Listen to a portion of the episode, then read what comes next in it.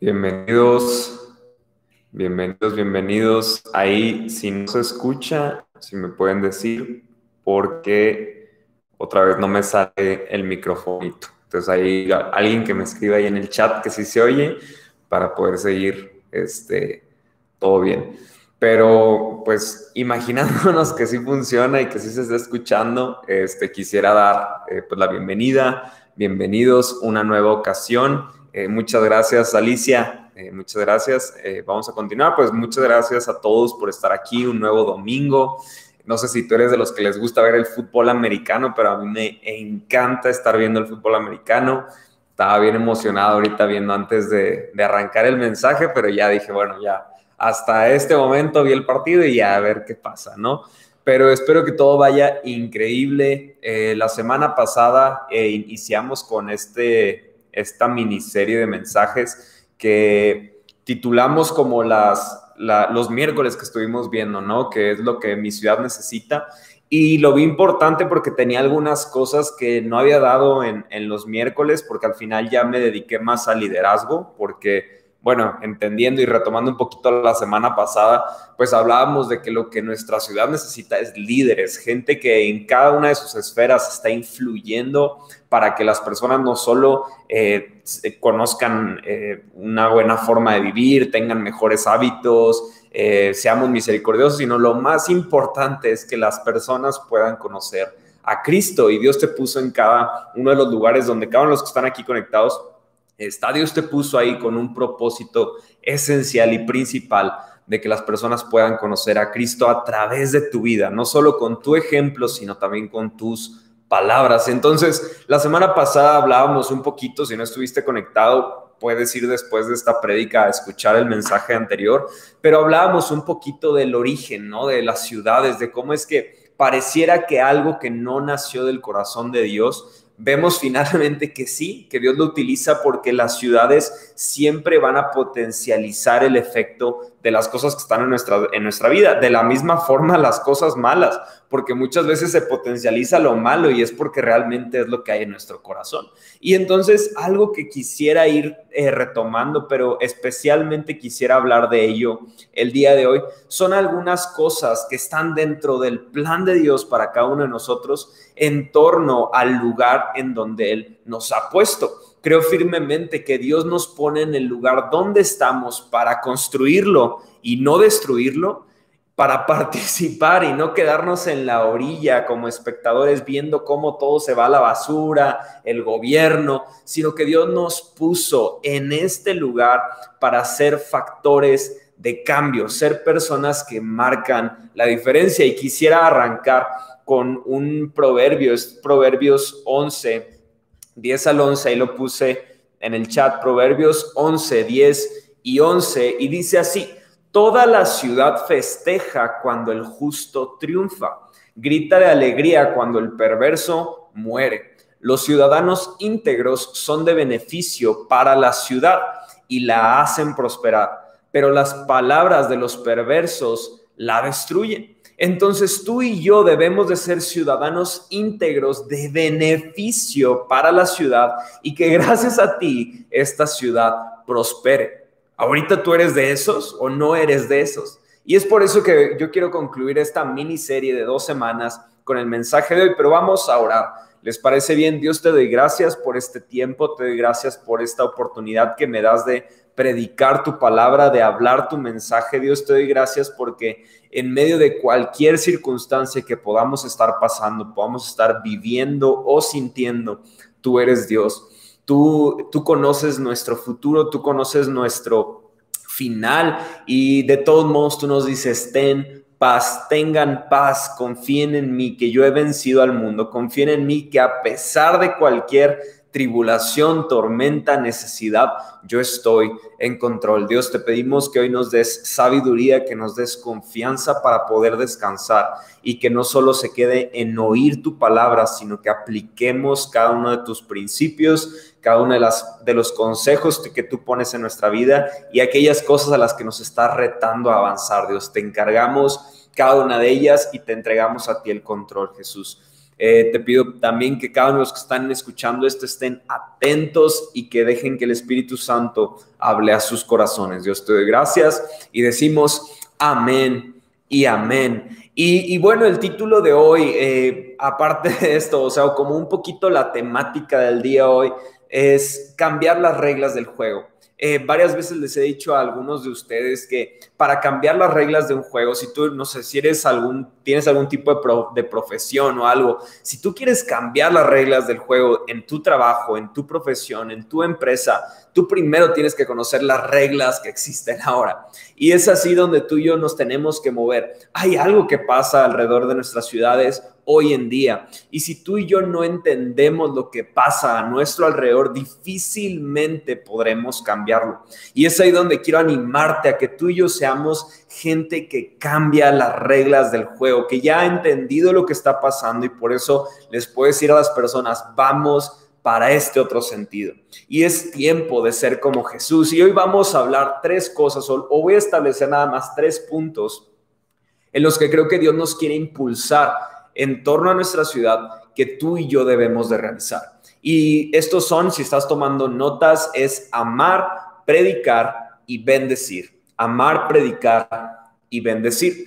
Y hoy la historia que vamos a estar leyendo está en el libro de Jonás. Si tienes oportunidad de irlo buscando ahora, eh, es un libro chiquito, es uno de los profetas menores, entonces está antes del Nuevo Testamento. Entonces ve ahí a Jonás y vamos a estar leyendo ahorita Jonás capítulo 1 del verso 1 al verso 3. Entonces les doy un segundo a aquellos que están buscando Jonás 1 del 1 al 3.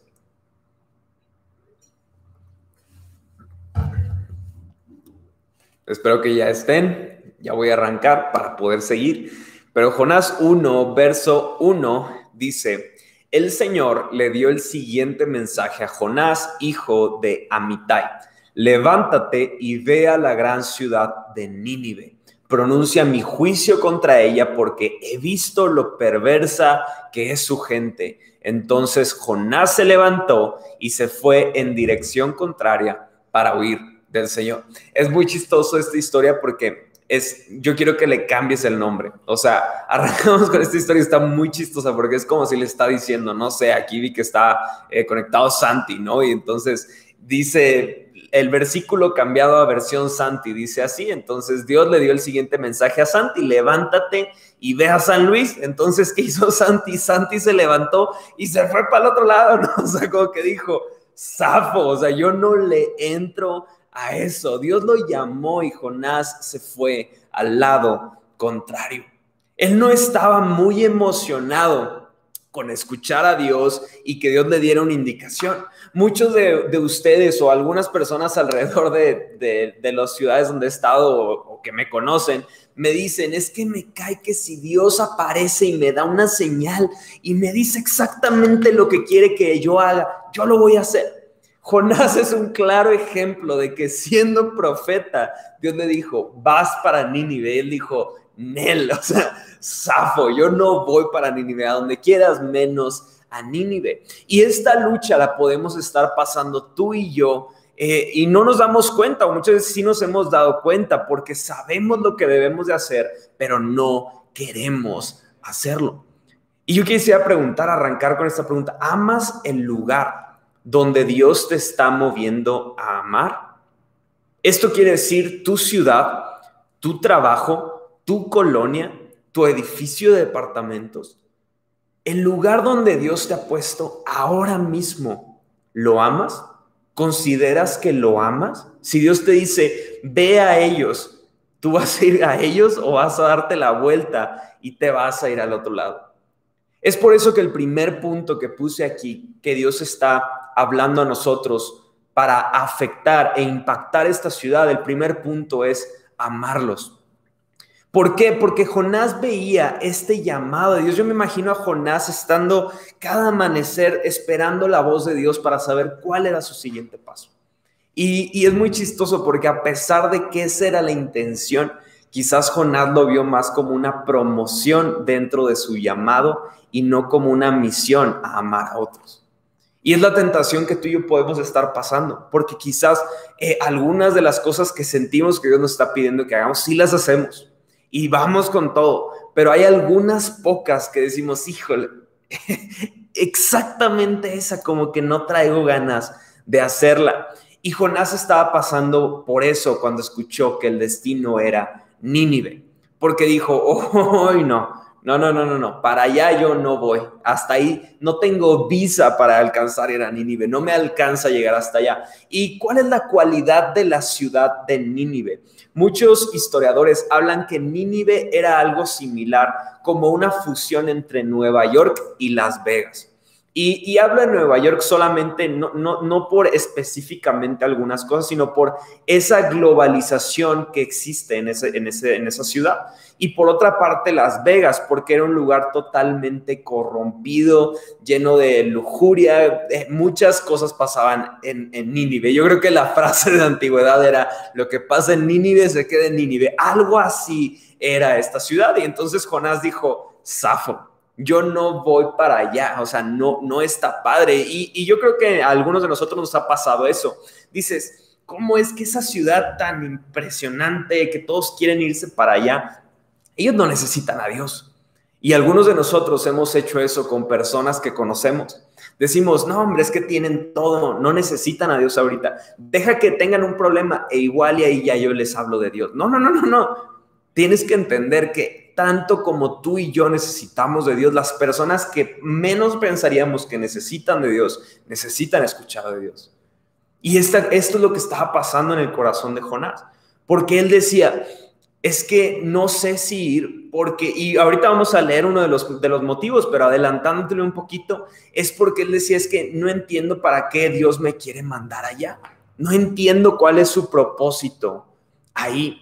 Y algo importante que sucede aquí una de las cosas que te pueden estar pasando es ir a predicarle a personas a quien todavía no amas. Y tú me podrías decir, oye, pero le he predicado muchas veces en la calle a personas que apenas acabo de conocer y que pues no amo. O sea, y, y sí, pero hay una gran diferencia entre que todavía no ames una persona porque no la conoces y otra gran diferencia a que decidas no amar a esas personas. Porque Jonás decidió no amar a estas personas. Tan, tanto fue así que él se fue hacia otro lado, compró un boleto de barco para el otro lado totalmente. En medio del, del, viaje empezó a haber una tormenta, lo aventaron al mar a Jonás porque decían que de él era la culpa. Se traga una ballena Jonás y de repente lo avienta unos días después a una de las orillas de, de la zona donde estaba Nínive. Pero qué interesante porque ahorita vamos a seguir leyendo en Jonás capítulo 3, del, del versículo 1 del 3 al 4, 3. Son como unos 10 versículos. Entonces vamos, vamos a leer eso para poder continuar con toda nuestra historia. Jonás 3, del 1 al capítulo 4, versículo 3. ¿Va? Y dice así, el Señor le habló por segunda vez a Jonás. ¿Cuál fue la primera vez cuando le dijo, ve a Nínive? Entonces, en este punto ya lo escupió la ballena y todo, y nuevamente Dios le habla, ¿ok? Entonces dice, el Señor le habló a, Jonás por segunda vez y le dijo, levántate y ve a la gran ciudad de Nínive y entrega el mensaje que te he dado. Esta vez Jonás obedeció el mandato del Señor y fue a Nínive, una ciudad tan grande que tomaba tres días recorrerla toda. El día que Jonás entró a la ciudad, proclamó a la multitud, dentro de 40 días, Nínive será destruida. Perdón. Entonces, la gente de Nínive creyó el mensaje de Dios y desde el más importante hasta el menos importante declararon ayuno y se vistieron de tela áspera en señal de remordimiento. Cuando el rey de Nínive oyó lo que Jonás decía, bajó de su trono y se quitó sus vestiduras reales, se vistió de tela áspera y se sentó sobre un montón de cenizas. Entonces el rey y sus nobles enviaron el siguiente decreto por toda la ciudad. Nadie puede comer ni beber nada ni siquiera los animales de las manadas o de los rebaños, tanto el pueblo como los animales tienen que vestirse de luto. No sé cómo vistieron de luto a la vaca, pero ahí lo dejo a tu imaginación. Pero bueno, y dice, y cada persona debe orar intensamente a Dios, apartarse de sus malos caminos y abandonar toda su violencia. ¿Quién sabe? Puede ser que todavía Dios cambie de parecer, contenga su ira feroz y no nos destruya. Cuando Dios vio lo que habían hecho y cómo habían abandonado sus malos caminos, cambió de parecer y no llevó a cabo la destrucción con la que los había amenazado. Este cambio de planes molestó mucho a Jonás y se enfureció.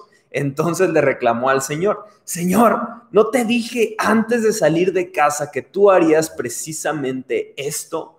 Por, por eso huí a Tarsis, hacia el otro lado. Sabía que tú eres un Dios misericordioso y compasivo, lento para enojarte y lleno de amor inagotable. Estás dispuesto a perdonar y no destruir a la gente. Quítame la vida ahora, Señor. Prefiero estar muerto y no vivo si lo que yo predije no sucederá. Wow, prefiero estar muerto y no vivo si lo que yo predije no sucederá.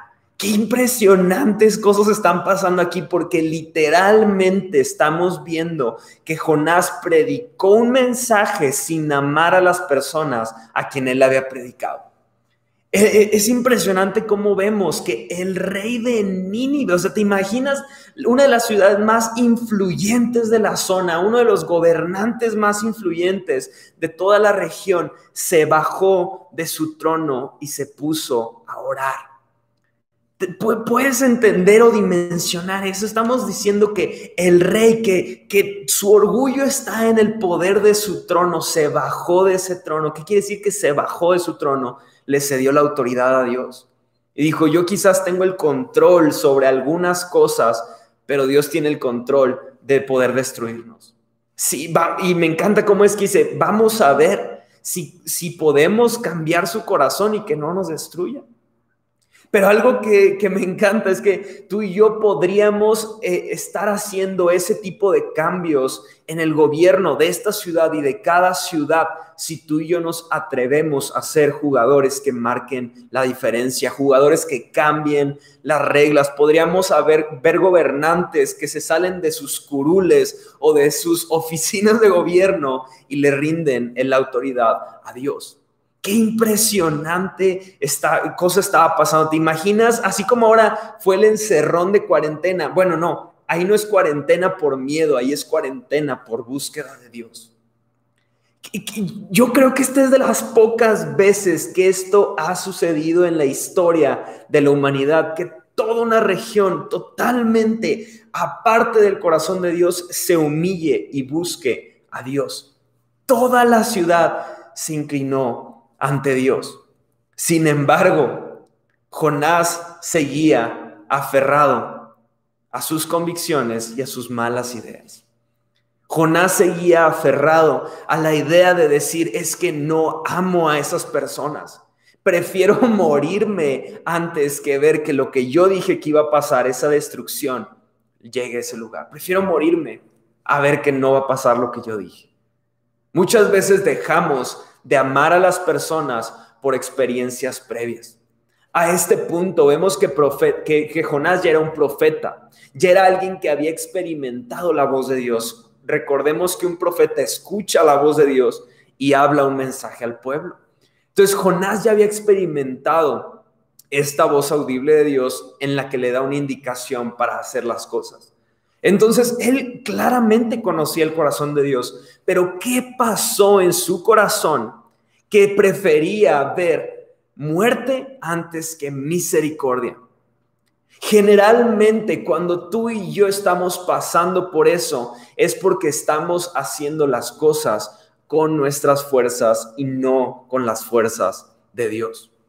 Porque yo, yo creo que yo como profeta, si veo que esto está pasando, digo, wow, toda la gente se arrepintió y, empezó a seguir a Dios. Sin embargo, Jonás decía, mm, que se mueran. Me gustaría ver a todos muertos. Quizás tú estás dejando de amar personas por experiencias previas o por expectativas no alcanzadas. Tú esperabas algo de alguien, tú esperabas algo del pastor, tú esperabas algo de tus familiares y no se cumplió y ahora tienes una raíz de amargura que quizás tú no lo lleves a esta magnitud, pero quizás tú digas, eh, me da igual que se muera alguien, me da igual que pase esto, no pasa nada. Y tú lo ves normal, pero viene de una raíz de algo que ha estado en tu corazón. Y estas raíces se empiezan a hacer cada vez más, más y más grandes, que incluso ahorita estamos viendo que, que, toda una nación, bueno, no una nación, toda una ciudad está a punto de destruirse y a Jonás le daba igual el destino de esas personas. No son las mismas personas que te lastimaron, pero quizás son experiencias similares las que te han llevado a cerrar tu corazón y llenarlo de amargura. Esto estaba pasando en Jonás, porque había sido llamado a amar a las personas y decidió no amarlas. Había sido llamado a predicarle a estas personas y les predicó, pero les predicó sin amor. Porque cuando encontró arrepentimiento, es como si tú y yo le predicamos a alguien y, le predicamos, ya, ya les hablamos de lo que hizo Jesús por ellos y de repente tus amigos te dicen, órale, sí, quiero creer y tú les dices, no, no, no, no puedes, yo ya aquí acabé mi chamba, no quiero que te arrepientas, vete al infierno. O sea, como que tú dirías, ¿qué te pasa? O sea, ¿por qué tienes eso en tu corazón? ¿Qué está pasando con tu vida? Pero tú y yo hemos puesto barreras en algunas áreas que no nos permiten amar y predicar a otros. Y es importante porque una de las cosas más comunes que yo he escuchado cuando se trata de predicar es gente que me dice, es que no creo estar listo o no creo estar lista porque aún hago cosas que no agradan a Dios. Y créeme, yo aún tengo días en los que le hablo mal a Cory. Yo aún tengo días en los que no obedezco 100% a Dios. Yo he tenido días en los que así como Jonás, Dios le dijo, vete a la derecha y él se va para la otra derecha, ¿no? Y hace lo que quiere. Y así tú y yo, porque tú y yo, cada día, dice la palabra, dice eh, eh, que, que, tú y yo somos perfeccionados, que tú y yo estamos creciendo, tú y yo estamos madurando en nuestro caminar con Dios, pero es importante que examinemos las intenciones que hay en nuestro corazón y encontremos si hay en nuestro corazón raíces que están dando fruto o raíces de amargura o raíces de maldad que están provocando maldición. Es importante que veamos ahí. Porque si tú tienes vecinos que no conocen a Cristo, que tú sabes que no conocen a Dios, bueno, ellos tienen quizás tus problemas o hasta más problemas sin la esperanza que tú y yo encontramos en Jesucristo. Tienen los mismos problemas. A tus vecinos se les están cayendo los negocios igual que a ti.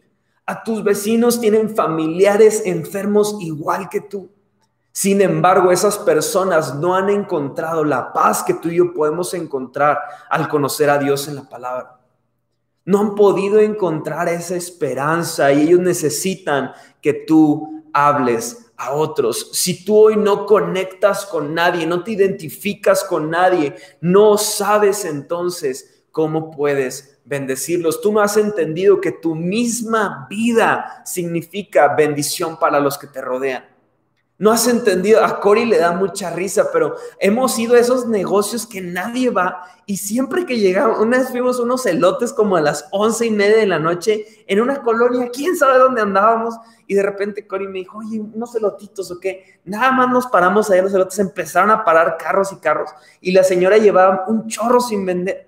Y quizás tú digas, ay, claro que no, pero sí, de verdad, Dios bendice incluso a los que te rodean.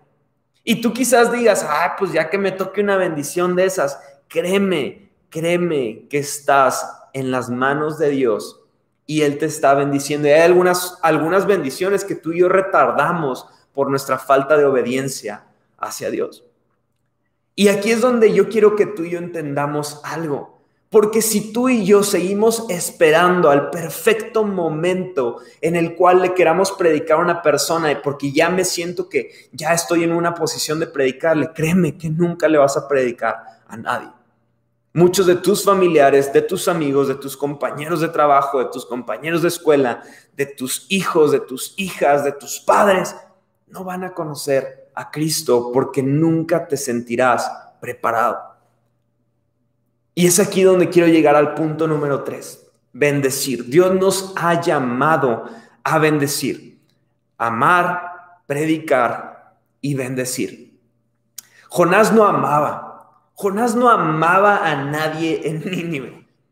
Jonás les predicó con molestia y con deseo de que murieran. Y esto nos lleva al último punto de esto, que en lugar de buscar relacionarse con ellos, ver cómo es que su arrepentimiento los estaba llevando a buscar el corazón de Dios. Y yo, no sé, yo quiero pensar que yo en lugar de Jonás estaría con ellos y les diría, wow, o sea, se están arrepintiendo, este, vamos a orar juntos, yo los acompaño. En lugar de estar haciendo todo eso, Jonás se sentó a la distancia en un monte cercano y como lo leímos hace un momento, él se sentó ahí a esperar el juicio de parte de Dios. Y si recuerdas algo muy gracioso, Él les dijo, en 40 días Dios destruirá esta tierra, esta ciudad. Qué chistoso porque entonces Jonás pretendía quedarse sentado viendo la destrucción, o bueno, viendo los días que pasaran hasta el día de la destrucción de Nínive. Él prefería estar sentado ahí que aprovechar su tiempo en hacer algo más. ¿Qué pasaba con Jonás? Porque es ahí donde tú y yo eso mismo hacemos con las personas que no conocen a Cristo y que esperamos al momento en el que todo esté bien en nuestras vidas para comenzar a predicarles del amor de Jesús. Eso mismo que hacía Jonás es lo que tú y yo estamos haciendo. Porque, sabes, nos estamos sentando a la distancia esperando a que llegue el día de destrucción para ellos. Suena muy condenatorio, pero eso estamos haciendo si tú prefieres quedarte callado a comenzar a dar pasos de fe y hablar a las personas, aunque te señalen a ti y digan, pero ¿cómo me vienes a predicar de Jesús si mira tu vida? Y es ahí donde tú y yo tenemos la perfecta oportunidad de dirigir los ojos de las personas a Cristo y no a nosotros. Es ahí donde tú y yo no, no les estamos predicando a las personas de, un, de algo que va a modificar sus hábitos, de algo que los va a hacer buenas personas, que se sepan canciones, que canten en Navidad, que le den regalitos, eh, dulcecitos a los niños que vienen a pedirles. No, no predicamos acerca de eso, predicamos acerca de aquel que nos ama a pesar de que somos como Nínive, como Jonás, personas que sus corazones lejos de Dios, se han llenado de amargura, se han llenado de pecados, se han llenado de tantas y tantas cosas que nos han apartado de Él. Tú y yo somos iguales a ellos. Si tú esperas a cada una de estas situaciones, probablemente dejaremos pasar las oportunidades con las personas que deseaban tener un encuentro con Dios. Quizás ellos no saben que necesitan a Dios, pero lo que su ser está buscando y no ha encontrado, solo lo encontrarán al encontrarse con Dios. Tú y yo hablamos de aquel que murió para darnos vida. Y es ahí donde todo se define, porque en lugar de ser bendición, si yo no amo, si yo no predico y si yo no encuentro mi posición para bendecir a otros, en lugar de bendecirlos, estamos siendo de maldición. No sé si te ha pasado, pero una vez yo fui a un día de, no, yo decir día de campo, pero no fue un día de campo, fue un, un día de, de, expedición. Nos fuimos en Monterrey con unos amigos ahí a un lugar este, que se llama Estanzuela. Iba a voltear con Corea a preguntarle. En la Estanzuela es como la Huasteca, pero un poquito más chafita, la verdad, pero está, está muy padre. Y, entonces estaba por ahí con los amigos y de repente llevamos mucho tiempo caminando. Ya varios de nosotros habíamos dicho que ah, ya quiero llegar a los ríos para tomar agua. Y de repente cuando ya estamos a punto de llegar, uno de mis amigos saca de su, de su mochila unos botes, se toma el agua y los empieza a rellenar. Y le dijimos, ¿traías agua todo este tiempo? Sí. ¿Y, ¿Y por qué no nos diste? ¿Escuchaste que teníamos sed? Ah, pues porque nadie me preguntó.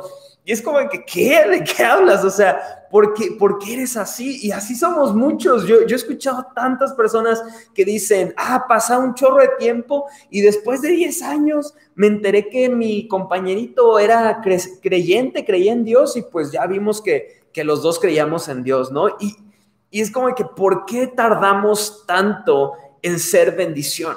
¿por qué no nos atrevemos a dar pasos de fe? Y perdonen que pise algunos callos por ahorita, pero muchas de los, muchos de los motivos por los que no nos atrevemos a hacer estas cosas, y ya sea porque crees que no, no tienes eh, la preparación, porque te sientas mal, por, eh, porque no quieres dar eh, una mala muestra de tu profesionalismo, sea cual sea tu motivo por el cual decides quedarte callado, muchas de las veces y el real motivo en muchas ocasiones es porque nuestra relación con Dios no es lo más importante para nosotros.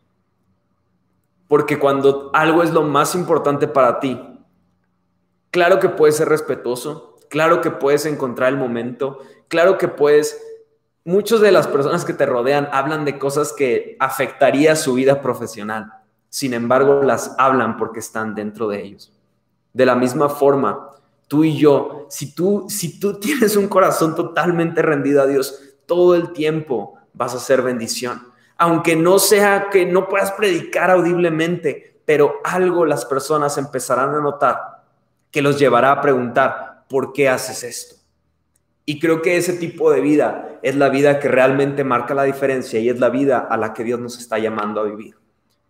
Para ir cerrando, luego de este momento en el que Jonás está en el monte diciéndole a Dios, prefiero morirme antes que ver que tú no vas a destruir a Nínive.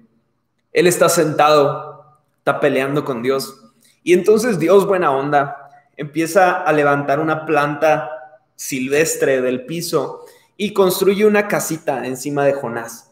Y entonces yo me imagino que Jonás dijo, ah, súper bien, ya me pusieron aquí palco para ver a primera fila cómo destruye Dios Nínive. Y justo antes de terminar los días, eh, bueno, no creo que es al día siguiente, ahí lo pueden leer en los siguientes versículos, es en, el, en ese mismo día o un día siguiente, Dios decide marchitar esta planta y entonces la, plantita se muere y entonces eh, Jonás se vuelve a enojar y dice, es que ¿por qué se muere esta plantita? Y vamos a leer para cerrar Juan, eh, Juan Jonás 4, del verso 9 al 11, y dice, entonces Dios dijo a Jonás, ¿te parece bien enojarte porque la planta murió? Sí, replicó Jonás, estoy tan enojado que quisiera morirme. O sea, ¿cuántas veces ha dicho Jonás que se quiere morir? O sea, el deprimido, ¿no? Y luego versículo 10 dice, entonces el Señor le respondió, sientes lástima por una planta, aunque tú no hiciste nada para que creciera, creció rápido y murió rápido pero Nínive tiene más de 120 mil habitantes que viven en oscuridad espiritual, sin mencionar todos los animales. ¿No debería yo sentir lástima por esta gran ciudad? O sea, tú te enojas por una plantita que ni construiste y yo estos 120 mil, más de 120 mil habitantes que yo formé en el vientre de sus madres y cada uno de los animales que están ahí para alimentarlos, para ayudar a la, ciudad, a ti no te importa nada de eso. ¿Crees que, ¿Crees que no es importante nada de esto? ¿No debería yo sentir lástima por esta gran ciudad?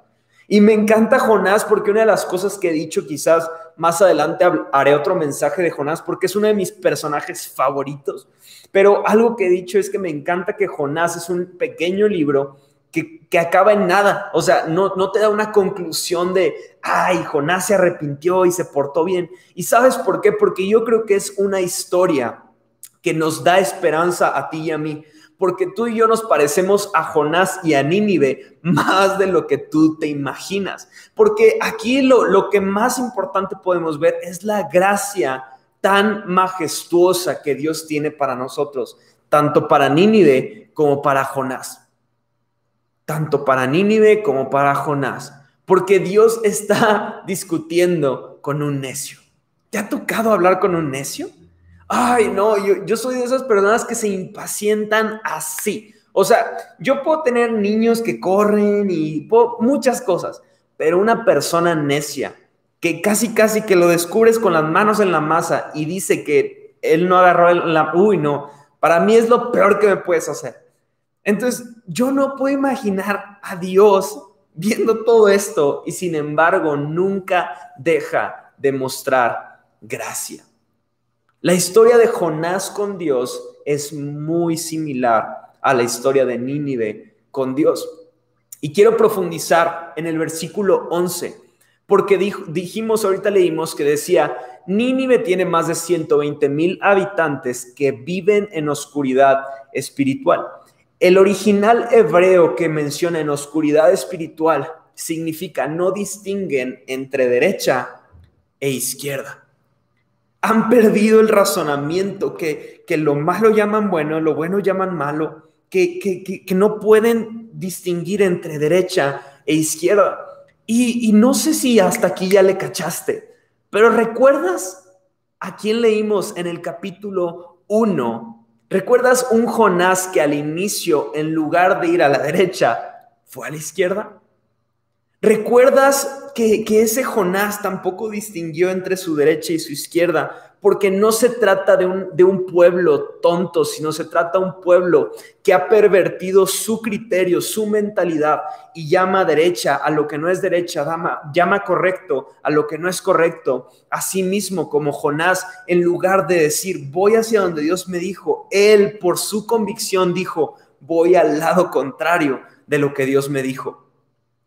Qué interesante porque Dios envió una ballena a rescatar a Jonás del mar, de la tormenta, aunque Jonás lo pudiera ver como una maldición. Del mismo modo, Dios envió un profeta a hablar a Nínive algo que parecía maldición, pero que fue su rescate. Y finalmente vemos a un Jonás que después de salir de la ballena se arrepiente y obedece y de la misma forma vemos un de que se arrepiente y obedece. ¿Cuál es la clave aquí? Personas que no hemos entendido la gracia, el favor y el amor que ha sido para con nosotros, es mucho más fácil que emitamos un juicio por las mismas cosas en otros que lo que diríamos de nosotros mismos.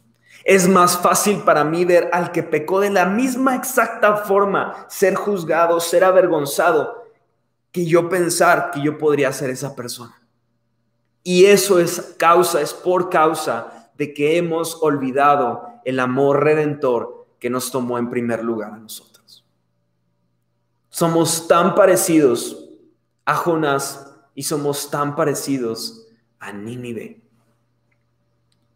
¿Por qué no lloras por ellos? ¿Por qué no surge compasión por el pueblo? Te salvé de una ballena, te salvé de la muerte, te salvé de, de estar en la tormenta ahogado. Metí la mano en el vientre de esa ballena y te salvé. Llévalo a ti, llévalo a tus ejemplos, llévalo a, a cada uno de tus escenarios. Dios te invita a amar a otros. Hazlo siempre como un recordatorio de lo que Dios ha hecho por ti. Ama a otros porque Él te ha amado. Predica a otros porque alguien te ha predicado a ti. Sé de bendición a otros porque te aseguro que este tiempo tan difícil no lo has pasado como muchas otras personas sí lo han pasado. Sé de bendición a otras personas. Si entendiéramos la gracia de Dios, si entendiéramos la naturaleza del corazón de Dios, cuando miráramos a la ciudad, cuando miremos hacia las personas, cuando miremos hacia nuestros trabajos, veremos misericordia, veremos amor, veremos gracia en lugar de odio, veremos esperanza en lugar de caos, porque veremos con la naturaleza de Dios y no con nuestra naturaleza. Si Dios te amó a ti, cuánto más a este millón de personas que están en San Luis Potosí, cuánto más a los billones de personas que están alrededor del mundo, donde sea que tú nos estás escuchando. Seamos diferentes. Seamos un pueblo que, que, tiene un llamado a las personas, que, que tienen un llamado a amar, a cobijar, a predicar a aquellos que no han encontrado esperanza. Y es ahí donde yo quisiera cerrar este mensaje diciendo algo súper, súper honesto y de todo mi corazón. Tenemos tanto por hacer y tan poco tiempo en esta vida para conseguirlo. ¿Cuántas personas les hablaste de Cristo en esta semana? ¿A cuántas personas les mostraste el amor de Cristo en esta semana? ¿A cuántas personas les fuiste de bendición en esta semana? Si tú puedes enumerar algunos, te quiero retar a que cambies ese número, porque quizás tú y yo nos hemos acomodado en ya ser de bendición, en amar a algunas personas, en predicarle a algunas personas. Es tiempo de entender que el, el tiempo se está agotando, que las personas están sufriendo, que las personas están desesperadas por encontrar algo que los saque de donde están y no van a encontrar eh, o bueno, quizás van a encontrar muchos algo, pero lo único que les va a cambiar realmente su corazón es un alguien que tiene nombre y ese alguien es Jesucristo. No seamos como Jonás, porque tú y yo sabemos que todos aquellos que no conocen a Cristo tienen un destino eterno que es el infierno. No seamos como Jonás entonces, que nos sentemos en nuestro sillón cómodo. Sé que algunos están súper cómodos ahorita viendo la prédica, está bien, no, no es pecado, pero cuando acabe este sermón, párate de tu sillón cómodo, párate de tu banquito cómodo, párate de tu cama, donde quiera que tú estés viendo esto, y ponte las pilas y háblale a otros del amor de Dios. Porque si no, estamos siendo como un Jonás sentado en el monte esperando el día del juicio para cada una de las personas que nos rodean. ¿Qué necesita nuestra ciudad? Hombres y mujeres que le creen a Dios hombres y mujeres que distinguen entre derecha e izquierda, hombres y mujeres que dicen, toda raíz de amargura que está en mi corazón la quiero quitar para poder amar a las personas. El primer punto que tú necesitas es darte cuenta que no les amas. El segundo punto que tú necesitas es que si tú crees que tu predicación será eh, más poderosa si no amas a las personas, estás en todo todo, lo, decir todo lo incorrecto, pero no sé si es correcto, pero estás mal Tú tienes que amar a las personas para predicarles. Aún Dios puede utilizar tu palabra sin amor, pero eso va a generar raíces de amargura en tu vida. Y lo más importante es que Dios nos ha puesto en esta ciudad para bendecir.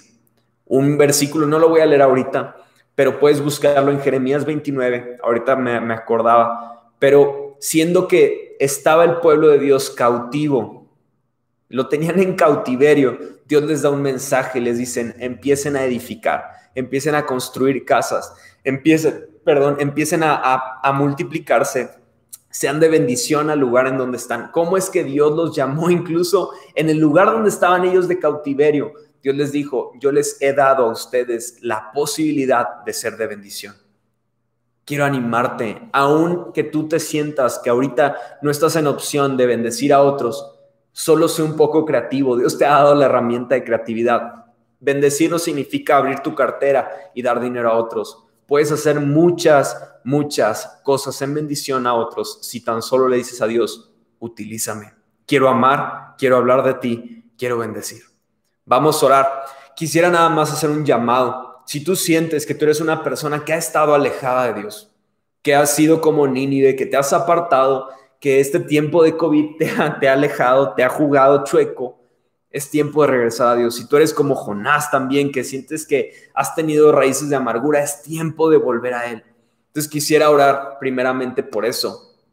Y bueno, vamos a orar por eso primero. Dios te doy gracias. Si tú eres de esas personas solamente ahí en tu lugar donde estás, cierra tus ojos. Si tienes la libertad, abre tu corazón, levanta tus manos y le Dios, yo quiero cambiar, yo quiero que tú hagas algo en mí. Entonces empieza a decir eso mientras yo oro por ti. Dios, te pido por cada persona que está al alcance de mi voz, te pido que si su corazón se ha alejado de ti, si su corazón se ha apartado de ti, regrésalos a ti, Jesús. Eh, con tu amor, con, como vimos con Jonás, tu paciencia infinita, Dios. Te pido que los regreses a ti, que los abraces, que les muestres tu perdón, tu favor y tu plan para cada una de sus vidas, Dios. Te doy tantas gracias porque sé que tú estás haciendo algo en ellos, que este tiempo que han apartado para escuchar de ti no es casualidad, Dios. Utiliza cada una de estas herramientas para afirmar su corazón y hablar a ellos. Te pido, Dios, que sigas haciendo una obra en sus corazones, que sigas cautivándolos y que sigas revelándote a sus vidas, eh, en su vida íntima contigo. Dios, te doy gracias en tu nombre santo. Amén. Y el segundo llamado es por nuestra ciudad. Es tiempo de ser bendición, chavos. Es tiempo de ser bendición, familia. No estamos aquí nada más por casualidad. Y, y mientras oro por esto, de la misma forma quisiera orar por las personas que están pasando enfermedad, por las personas que están pasando por escasez económica. Vamos a tomar un tiempo para cerrar este tiempo y asimismo orar por estas necesidades. Va, Dios, te doy gracias por esta ciudad en la que nos tienes aquí. Te doy gracias porque tú nos has llamado a amarla, a predicarle y a ser de bendición. Padre, te pido que en donde quiera que esté cada uno de mis amigos aquí, en donde quiera que sean sus trabajos, te pido que ellos puedan aplicar estas tres cosas, que puedan amar a otros, puedan hablar de tu mensaje, tú dales las estrategias, tú dales los tiempos y que ellos puedan ser de bendición en donde quiera que ellos están, Padre. Te pido asimismo por las personas que están pasando por enfermedad, declaramos en el nombre de Jesús que todo síntoma, todo padecimiento, coronavirus, cáncer, eh, enfermedades eh, más, más duras, eh, cual sea la enfermedad, en el nombre de Jesús, obedecen al nombre de Cristo y salen de los cuerpos que están afectando, Dios. Te pedimos, Dios, por cada una de las personas que están pasando en este momento dificultad económica, Dios, declaramos que tú llenas sus alacenas, declaramos que ellos no pasan hambre, Dios, y te pedimos que cada uno de los que estamos aquí podamos ser de bendición a otros, como tú lo has hecho con nosotros, queremos ser de bendición a otras personas, Padre. Te doy tantas gracias en el nombre de Jesús. Amén y amén. Ánimo chavos, espero que estén súper, súper contentos. Hagan tiempo mañana, los que puedan reunirse, vamos a estar orando a las 8 de la noche. Eh, entonces, hagan el tiempo. Ya no sé qué más decir. Les mando un fuertísimo abrazo. Espero que estén súper, súper, súper bien. Los amo mucho. Dios los bendiga y nos vemos el otro dominguito. Bye bye.